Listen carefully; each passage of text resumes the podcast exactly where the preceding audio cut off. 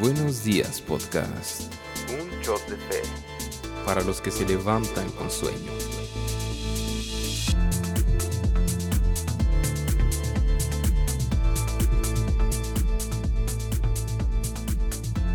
Buenos días, podcast. Bienvenidos a nuestro cuarto episodio de la serie Fuertes. Eh, ¿Cómo estás, Faz? ¿Qué tal, Sammy? Muy bien. Cuarto episodio y episodio número 33 Qué de rápido. la serie. 33 del podcast. Bueno, del cuarto podcast. de la serie. Cuarto de la serie. Y la verdad que lo he disfrutado bastante. Siento yo como que tiene un saborcito diferente, como que le ajustamos algunas cosas, así que Parece. por ese lado lo siento muy bien. Y pues bienvenidos a todos aquellos que nos escuchan tal vez por primera vez. Este episodio va a tender a ser un poquito, mm, a, a lo mejor por el, por el nombre van a pensar que es clickbait, ¿no? Así de que, como que para, paranormal. Sí, van ¿no? a hablar de fantasmas o cosas así. Y la respuesta es sí. Vamos a hablar de, sí. de- de cosas así. Porque justamente trata de la realidad de lo que significa el, el hecho de, de la guerra espiritual. Que también tiene sus excesos. Sí. Hay que mencionar. Pero pues arrancamos el día de hoy en esta mañana. En Buenos Días Así Podcast. que agarren su café o si van a caminar al trabajo, abran sus oídos porque este tema va a estar bueno, bastante O si, lo interesante. estás, o si lo estás escuchando en la tarde En o la en noche en tu lado, la cama. noche, bueno, ya cuando quieras, bienvenido. Eh, la idea es que si tienes la oportunidad de escucharnos temprano, lo escuches temprano y de esta manera tengas algo en que meditar. Pero si no es así, pues bueno, respetamos tus hábitos de sueño. Efesios 6:12, paranormal, pues no luchamos contra enemigos de carne y hueso, sino contra gobernadores malignos y autoridades del mundo invisible. Cosas, ah, perdón, contra fuerzas poderosas de este mundo tenebroso y contra espíritus malignos de los lugares celestiales. Se me hace que hasta le voy a poner un pad ahí mientras estás hablando. Ándale, ay, mételo, mételo. en la edición. Suena, suena Marvel, ¿no? Esto. Suena bastante, bastante, ¿cómo se llama? De ciencia ficción, Ciencia parece, ficción, sí. Pero es real. ¿no? Es real. Sí, y, y yo creo que lo primero que, que podemos eh, preguntarnos, tal vez mucha gente pueda hacer esa pregunta con cierto escepticismo, pero casi estoy seguro que todos en algún momento de nuestra vida hemos experimentado que es real. Sí, definitivamente. Tenemos una frase aquí. Comenzamos. Y es Luis dice: Hay dos errores iguales y opuestos en los que nuestra raza puede caer acerca de los demonios. Una es no creer en su existencia. La otra es querer y sentir por ellos un interés excesivo y malsano. Ellos mismos están igualmente satisfechos con ambos errores. Fíjate, tanto ignorarlos Como como sobreestimarlos, so- ¿no? Como- ajá, sobrevalorarlos. sí. Y, y ahí creo que ambos, ambos polos son reales y, Sí. y los experimentamos en la vida diaria con gente que te topas. Gente que dices que eso no es real. Eso es cuestión de tu mente. Eso Yo- es cosa de tu cerebro. Ahorita que mencionabas eso, me acabo, me acabo de acordar un jefe que tuve, que espero que no esté escuchando el podcast, no se crean, espero que sí. Eh, me acuerdo que nos platicó que en, en el negocio pasaron ciertas cosas y que se cayó no sé qué y que todos habían visto algo de escuchar cosas, ruidos, ¿no? Eh, pero él decía, yo no creo en eso. Se me hace que eso es algo mental. No, eso no es cierto. Qué mente tan poderosa ¿no? para tirar las cosas. Sí. A telequinesis. Sí, no, o sea, todos los trabajadores, yo no trabajaba ahí, trabajaba en home office, pero todas las trabajadoras de ahí decían, es que sí, nosotros hemos escuchado esto, hemos visto esto, y, y él estando solo nos platicó, pero dijo, yo no creo que eso sea verdad. Wow. Oye, pero también por el otro lado, gente que la mano peluda, este, Carlos Trejo. Sí, y- no, Y es te del les otro quedan extremo, ¿no? cortos, ¿eh? Sí. Donde buscan Oye, lo paranormal. Yo no entiendo por qué, y lo digo con mucho respeto, pero por qué a la gente le gusta ver las películas de terror, o sea, pagan para que los asusten. Pagan, pues bueno, otros pagan por, eh, por gritar desde una montaña rusa, cosas así. Yo creo que tiene que ver con, con la sensación que te Sí. produce las, las endorfinas o, o las sustancias químicas ¿no? que tu cuerpo libera y de alguna manera te hace sentir cierto, cierto éxtasis. Por ejemplo, yo no soy muy fan de eh, las películas de acción, pero las de suspenso me cautivan. Y cuando Mm, digo que me sí. cautivan es, o sea, sentir esa, como que la adrenalina de que algo va a pasar, ¿Qué algo va a pasar? A Como mí- que- Fíjate que a mí también me gustan es- ese tipo de películas. Entonces yo no sé si sea algo parecido con las de terror porque a mí tampoco me gustan ver las películas de terror, fíjate. Una sola vez he visto una película de terror, una sola vez. No voy a decir el nombre para que no la Yo vean. también nomás una vez. Pero tengo que decir que fue mi líder de la alabanza el que nos llevó a verla a su casa. Entonces ya, Estaba poderoso ese ya líder, sabrás, dije, señor, ¿qué estamos viendo? Pero eh, volviendo a este punto, pregunto, Sammy, ¿has tenido alguna experiencia sobrenatural tú en algún momento de tu vida? Sí, la verdad que bastantes. Algunas, no muchas pues, pero algunas sí puedo decir que más de dos. Y, y una que tú nos pudieras platicar. Ah, yo creo que estas dos se conectan. Una vez estaba con unos amigos platicando eh, en el carro, fuimos a dejar a otro amigo. Este, íbamos, estábamos dos amigos y yo. Y estábamos platicando acerca de, no sé por qué pasó ese día, pero estábamos platicando de acerca de lo sobrenatural, pero en el sentido de Dios y los ángeles y el mundo espiritual, pero angelical y bonito y de Dios, ¿no? Todo cristiano. Sí, o sea, cristiano, en mood cristiano, no, no satánico ni nada. Entonces dejamos a mi amigo y iba con Abraham, se llama, es uno de mis mejores amigos, íbamos regreso a mi casa y estábamos afuera, estacionados de mi casa. Y estábamos, seguíamos hablando de eso y de repente en una de las casas vimos, no sé cómo explicarte, pero como una sombra en forma humana, pero se veía como densa porque era como todo negro, pero al mismo tiempo en forma humana. Pero lo que más nos sorprendió, porque nos quedamos en serio los dos, volteamos, aparte de que se sentía feo, cómo traspasó los barrotes de, de un barandal. Wow. Y luego nos quedamos, vato, ¿viste eso? Y luego después empezó a dar como que vueltas en su propio eje, algo que no puede hacer un humano, o sea, estaba volando. Y el perro de ese vecino estaba persiguiendo así ¿Era como de que- día, de noche? de noche, era de noche. Ok. Llegábamos de noche a mi casa. Pues bueno, pasa el tiempo, eh, me invitan a predicar a la sierra y me despierto, este, como que con- no sé cómo explicarte, pero como con, con una sensación de... Iba a la casa de mi hermana caminando y sonaba como una tontería, ¿no? Pero dije, pues, ¿por qué traigo así como que la sensación de que me vienen persiguiendo? Ajá. Y así pasó. Y muy, me acordé porque un perro me comenzó a ladrar, pero no me estaba ladrando a mí, sino estaba ladrando atrás de mí. Entonces ya le platiqué con ese mismo amigo. Otro día ya diferente pasó el tiempo. Sí. Este, y estábamos afuera de... Con Abraham. Ajá, con Abraham, afuera de mi casa. Y que está casi como a tres casas. Ya la van a andar buscando los que me conocen. de mi casa. Y apenas le estaba platicando eso. Y en eso llega una... Una... O sea, empezamos a sentir medio raro. Y era como una muchacha, una joven. Pero se veía bien raro. O sea, caminaba como, pues, como endemoniada, supongo. Ajá. Y, y cuando me dijo, ah, caray, esa chava qué, volteó a ver y nos volteó así directamente a los ojos y se sintió bien feo.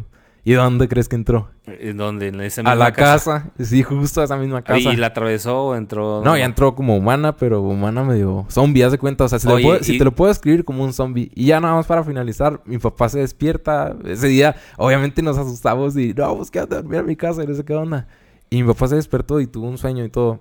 eh, y en oración. Y dijo, ¿quiénes de ustedes van a ir a predicar? Porque ah, estaba viendo posición. Y no le dijimos nada ni nada. Entonces fue como que todo así. Y todo el día yo había sentido como que eso. Oye, ¿y las dos ocasiones con tu amigo Abraham?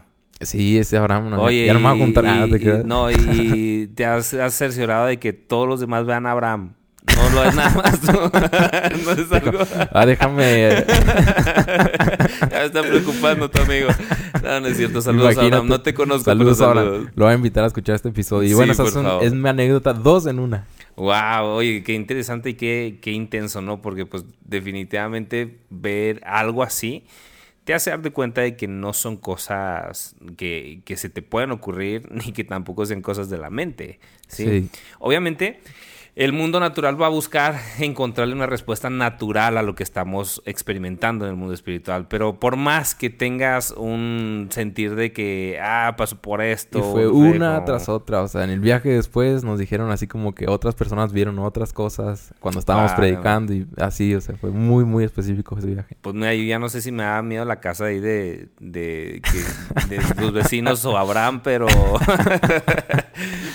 Oye, yo tuve eh, una experiencia sobrenatural, cierta ocasión, saliendo... Bueno, he tenido varias, bastantes diría yo.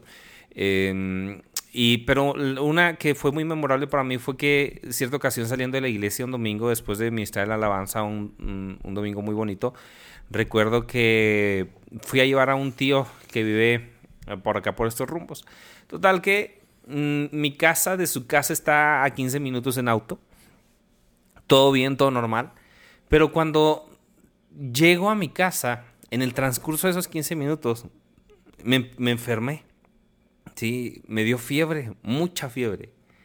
Y llegué casi agonizando. Pero fue algo Ah, instantáneo, o sea, no, no fue de que me empecé a sentir mal y luego comí pollo. No, no, nada, nada, así, nada De más en nada. el transcurso de...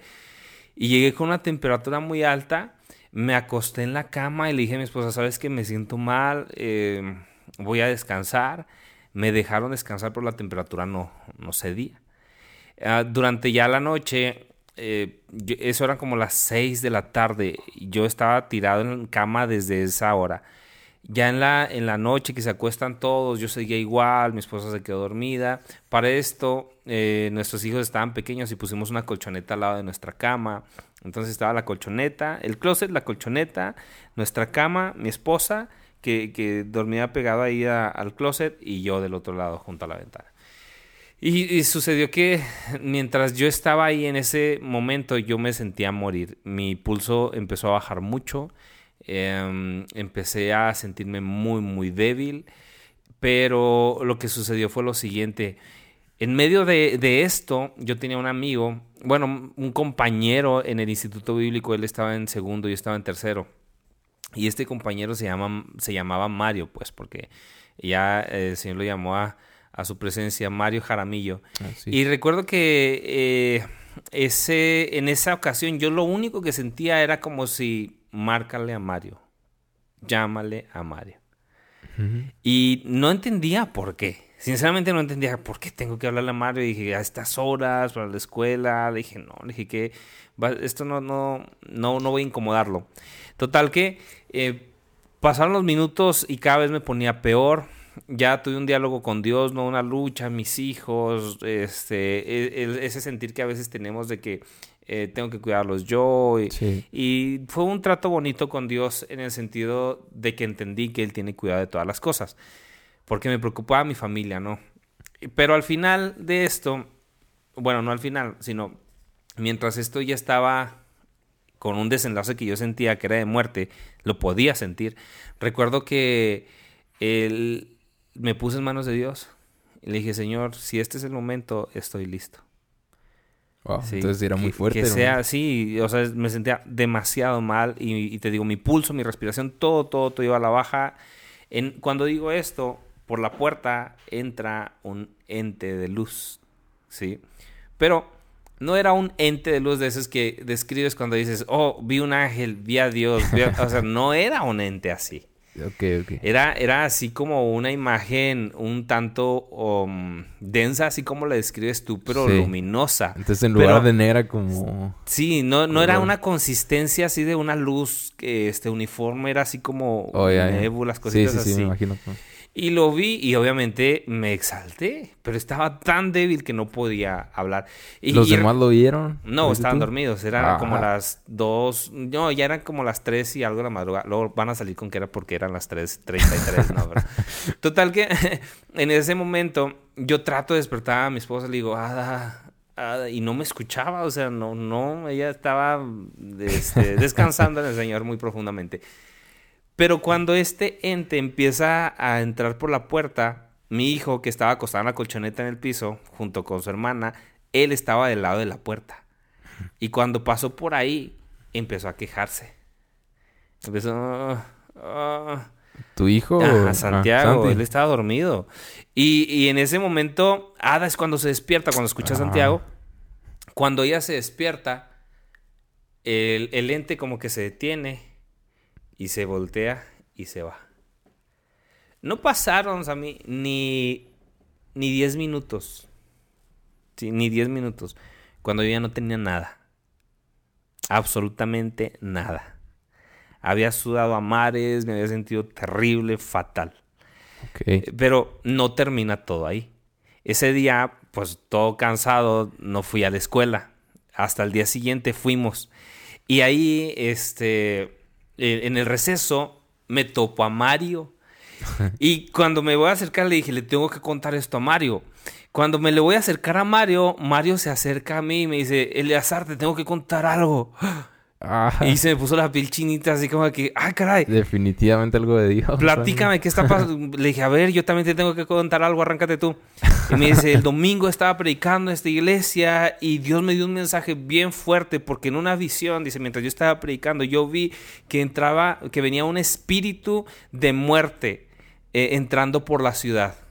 Dice, y el mensaje de este espíritu de muerte era, vengo por los hijos de los ministros. Y dice, pero en ese momento yo me acordé de ti. Y puse a toda la iglesia a orar por ti.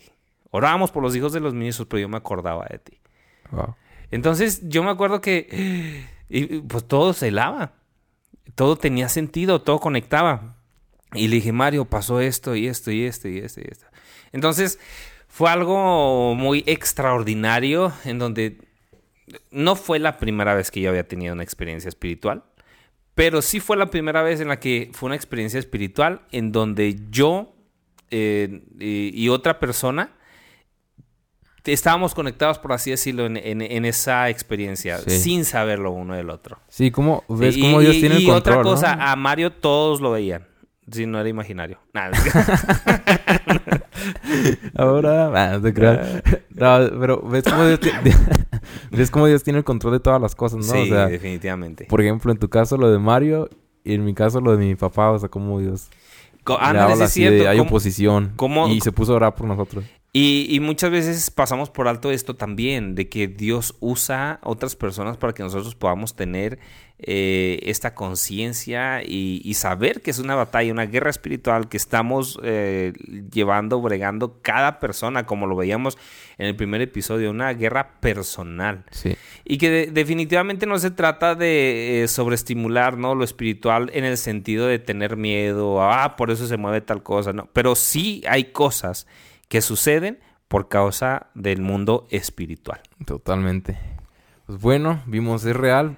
Yo creo que concluimos. No ten- yo no tengo la Yo lugar duda. tampoco. Abraham, ¿dónde estás? Ah, Abraham, lo que no sabemos es si Abraham es real. Pero, ¿por qué yo no lo, lo he le voy a visto? mandar este episodio. Lo segundo es, tenemos una pregunta aquí. ¿Es mi prójimo mi enemigo? Y hay una frase. Mientras la semilla de la corrupción resida en la naturaleza carnal, Satanás entretejerá sus sutiles complots con los del hombre, de manera que no luchamos solo con el hombre mismo, sino con el hombre dirigido por Satanás. Eh, Esta parte es importante eh, entenderla porque no se trata de que el- el- tu enemigo es el diablo hablando de una persona. Son usados por el diablo y tienes que tener todas las precauciones, ¿no? El, el- el hecho de que nosotros seamos conscientes de que las personas son usadas por Satanás tiene que ponernos a nosotros una alerta. Porque no se trata tampoco de que todos vayan a actuar como endemoniados. La forma en la que Satanás actúa es de formas muy sutiles. Sí. Si no necesitas estar endemoniado para actuar. Ahora, y es interesante que, por ejemplo, cristiano, yo tengo esta, esta, esta creencia, me imagino que tú también, que cristiano no puede ser poseído. Exacto. Entonces, no puede ser partiendo poseído. de ahí, pero sí puede ser influenciado. Sí. Porque sigue habiendo pecado en él. Mira, eh, me, me acuerdo de, en este momento de esta porción en donde Cristo está anunciando su muerte a sus discípulos. Yo también me acordé de eso. y Pedro responde de que tal cosa no acontezca. Ajá. ¿Y cuál fue la respuesta de Apártate Cristo? de mí, Satanás. O sea, no le dijo, ay, Pedro, ¿cómo? Que tú no entiendes. No, le dijo, apártate de mí. Estaba siendo influenciado por Satanás. Y, y, mira, tú y yo también nos damos cuenta. Y cuando te cases te vas a dar más cuenta que en ocasiones eh, puede ser el vehículo de estorbo para tu pareja. Wow. ¿Sí me explico? Para otras personas. En, en- en tu dureza. Y, y nosotros tenemos que tener cuidado con esto. De uno, de identificar cuando el enemigo está influenciándonos en perjuicio de alguien. Y lo otro es de, de entender que cuando esto sucede, cuando el, el Satanás usa a alguien para hacernos daño, eh, nuestra encomienda de parte de Dios es obviamente no ser dejado, pero perdonar. Y Esta Sí. parte es lo crucial. Es donde Cristo reivindica, reivindica, o ¿cómo se dice? Reivindica.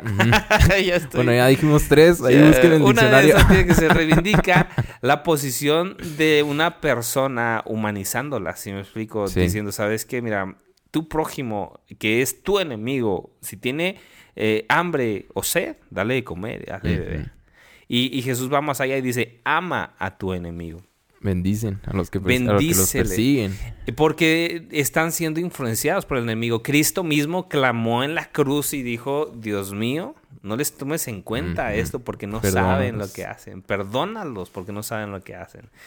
Entonces, mi enemigo con el que estás batallando ahorita, obviamente es tu enemigo, pero si entendiéramos que hay un trasfondo espiritual detrás de esto, nuestra actitud sería diferente. Y es por eso que el apóstol Pablo dice al principio, no luchamos contra enemigos de carne y hueso, y quiere hacernos consciente de que hay algo que está influenciando a los humanos al final de cuentas. Y pues eso nos enseña, como decías tú, dos cosas. Número uno, tener cuidado de nosotros mismos, no ser esa piedra de tropiezo o dejarnos influenciar por Satanás para ser piedra de tropiezo a otros. Y número dos, entender que no es nuestro prójimo, nuestro amigo, nuestra esposa, nuestro jefe, el enemigo, sino la influencia de Satanás. Y cuando tú sientes a alguien cercano, a alguien que conoces como tu enemigo, que está siendo influenciado por Satanás, ¿cuál crees que sea la herramienta para combatir contra él? No son herramientas carnales. Y en mm. ocasiones el problema es que somos provocados carnalmente por alguien que está siendo influenciado por el enemigo y nuestra respuesta es carnal también. Entonces nuestra respuesta tiene que ser espiritual. ¿Cómo contrarrestar a, una, a un ataque espiritual? Sencillamente, ¿cuál es el fruto del espíritu? ¿Sí me explico? Amor, gozo, paz, paciencia, benignidad. Entonces, eh, eh, entre otros. como eh, dice el apóstol Pablo, ¿no? Porque las armas de nuestra milicia no son carnales. No son carnales, sino poderosas. En Dios para la destrucción de fortalezas. Entonces, nuestra herramienta, y lo vamos a mencionar más adelante, tiene que continuar siendo la intercesión, la oración. Obviamente no por eso tú vas a dejar de que, ay, me estás haciendo daño, hijo del diablo, este, pero a ti te amo y pégame, pero no me dejes. No, no, se trata de esto. Se trata de entender el origen de la maldad, el origen de, esa actitud y, lo que está provocando. Y para atacar desde el origen. Para atacar desde el origen. Sí. Excelente. Oye, ya me siento así como que tengo menos ganas de ahorcar a mis enemigos. Nos queda poco tiempo, pero tres. ¿Cómo ataca entonces este enemigo? Tenemos aquí un fragmento del libro Cartas del Diablo a su sobrino de C.S. Lewis y dice: Es curioso cómo los mortales nos pinten siempre dándoles ideas, cuando en realidad nuestro trabajo más eficaz consiste en evitar que se les ocurran cosas. Mientras estén pendientes del enemigo, o sea, Dios, estamos vencidos, pero hay formas de evitar que se ocupen de él. La más sencilla, desviar su mirada de él hacia ellos mismos. Eh, siempre soy la víctima. Sí. Siempre es lo que me está pasando. Nunca es entender el, el, origen de las cosas.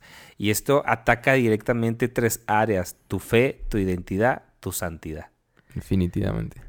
Lo, lo, primero es tu fe porque al final de cuentas es lo que te acerca a Dios y te puede salvar en Cristo Jesús. Y cuando nosotros vamos en contra de los principios bíblicos, está atacando nuestra fe. Sí, cuando estamos, cuando decidimos odiar, cuando decidimos guardar rencor, cuando decidimos pagar mal por mal, cuando decidimos vengarnos, está atacando nuestra fe porque no estamos confiando en Cristo y en lo que Él nos dijo. Otra de las formas puede ser en un momento difícil, se nos acabó el tiempo, pero vamos a darle. Porque eh, tengo que decir porque suena la alarma. sí, ya sonó. Ya se dan cuenta, pues ni modo de decir que no. No, tranquilo, si te estás despertando ahorita en este momento, no es tu alarma, no te espantes, fue la de nosotros. Todavía no vas al trabajo, tranquilo. Pero sí, en momentos difíciles, por ejemplo, de prueba es cómo tu Dios puede ser bueno. Puede hacer una. Y, ataca otra vez a tu fe. O por qué deja que te pase esto. Exacto. y, casi siempre utiliza a personas. una, una frase muy común que escucho es, cuando decidí seguir a Cristo, las cosas se pusieron más difíciles. Empecé a tener problemas con gente con las que ni siquiera tenía problemas. Y hay gente que lo dice enojado y se queja. Sí. Resentido. Oye, por ejemplo, recién acabo de ver una película que no voy a mm, spoilear, ¿verdad? Pero mm, habla, habla de acerca de, obviamente es una mentira, pero habla de un policía que muere, eh, pero es reclutado en la policía celestial. Eh, pero esta policía trata de que cuando te mueres, si tienes deudas pendientes o algo así, se utiliza lo que tú eres, lo que tú haces, porque hay gente en este mundo que, que, murió, pero que se escapó, por así decirlo, de la justicia divina. Entonces su trabajo es capturarlos. Y había algo bien peculiar porque ¿cómo identificas a esas personas? Porque se ven como nosotros. Y decía, mira, y, ah, lo, lo, que ellos tocan se muere también. Los lugares en los que están, este, hay, hay destrucción y hay fallas. Entonces entran en, en una escena, entran en un edificio y están buscando al frío, porque se les conoce como los fríos. Ok. Y la, la lámpara empieza a temblar así como que apagándose y dice, es aquí. Y, y, no es que fuera místico, sino que las mismas cosas que lo rodean son empapados justamente por este espíritu de muerte. Y, perdón, me dio risa porque, bueno, no me dio risa, me dejó pensando porque esta, esto es algo real. Hay gente con un espíritu de, de Satanás. Sí. De muerte como estas personas que tú mencionas, como gente que practican hechicería, brujería, y que tú dices, ay, quién sabe por qué sentí tan feo. Bueno, es que hay una razón. ¿Sí me explico? Están, eh, eh, ellos están uh, poniendo en primer lugar la muerte. Y estas manifestaciones del espíritu son reales. A la vez, esto, eh, con respecto a nuestra identidad, también choca. Sí. Porque debiese de suceder lo contrario con nosotros. ¿Sí? Cuando la gente está con nosotros, cerca de nosotros, que somos hijo de Dios, que eh, nuestra fuente no es el maligno, sino la eternidad es Dios mismo en nosotros, nuestra, el entorno en el que nosotros estamos debiese reaccionar de manera diferente. Sí. Si en donde están ellos hay enemistad, en donde estamos nosotros no debiese de existir eso. De debería haber unidad, amor. Pero si nosotros pasamos por alto esto, nuestra identidad también queda destruida. Y, y, yo creo que otra de las formas que ataca la identidad me recuerda mucho al, a los relatos que hay en los evangelios, ¿no? De si verdaderamente eres el Hijo de Dios. Cuando Cristo había venido a ser bautizado y, y Dios dice, este es mi Hijo amado. Después es tentado, dice, si verdaderamente eres el Hijo de Dios, haz esto. Entonces, creo que siempre pasa ese tipo de proceso, ¿no? De cuando tienes un, un encuentro con Dios, cuando estás cerca de Dios, estás buscando, viene el enemigo y te dice, ¿verdaderamente eres el Hijo de Dios? Identidad y eso repercute en tu santidad. La tercera cosa sería mm -hmm. tu santidad. Primero es tu fe, en quien creemos, tu identidad, cómo lo, lo, manifestamos. Y tercero, tu santidad, que es el resultado de nuestra, eh, de nuestra fe y nuestra identidad. Definitivamente. Y pues como tal, uno de sus nombres es el tentador. Quiere tentarte para seducirte con el pecado. Y, y, en esto eh, entra lo espiritual, porque muchas veces decimos, hoy es que lo espiritual se trata de eh, manifestaciones de fantasmas. No, lo espiritual también es cuando eres tentado de manera eh, sobrenatural con respecto a algo que, te, que el enemigo quiere hacerte caer. Sí. ¿Sí? De, puede ser de cualquier índole, puede ser algo moral, puede ser algo... Uh, algo muy sutil como el orgullo, por ejemplo. El orgullo, todo eso. Y, sí. y, si tú no, nosotros no entendemos que es una guerra espiritual, vas a ser atravesado por esas flechas del enemigo. Uh -huh. ¿Sí? Entonces, uh, yo creo que cerramos este episodio con la conciencia de que nuestra guerra no es contra una persona que ves Uh -huh. Es contra el enemigo.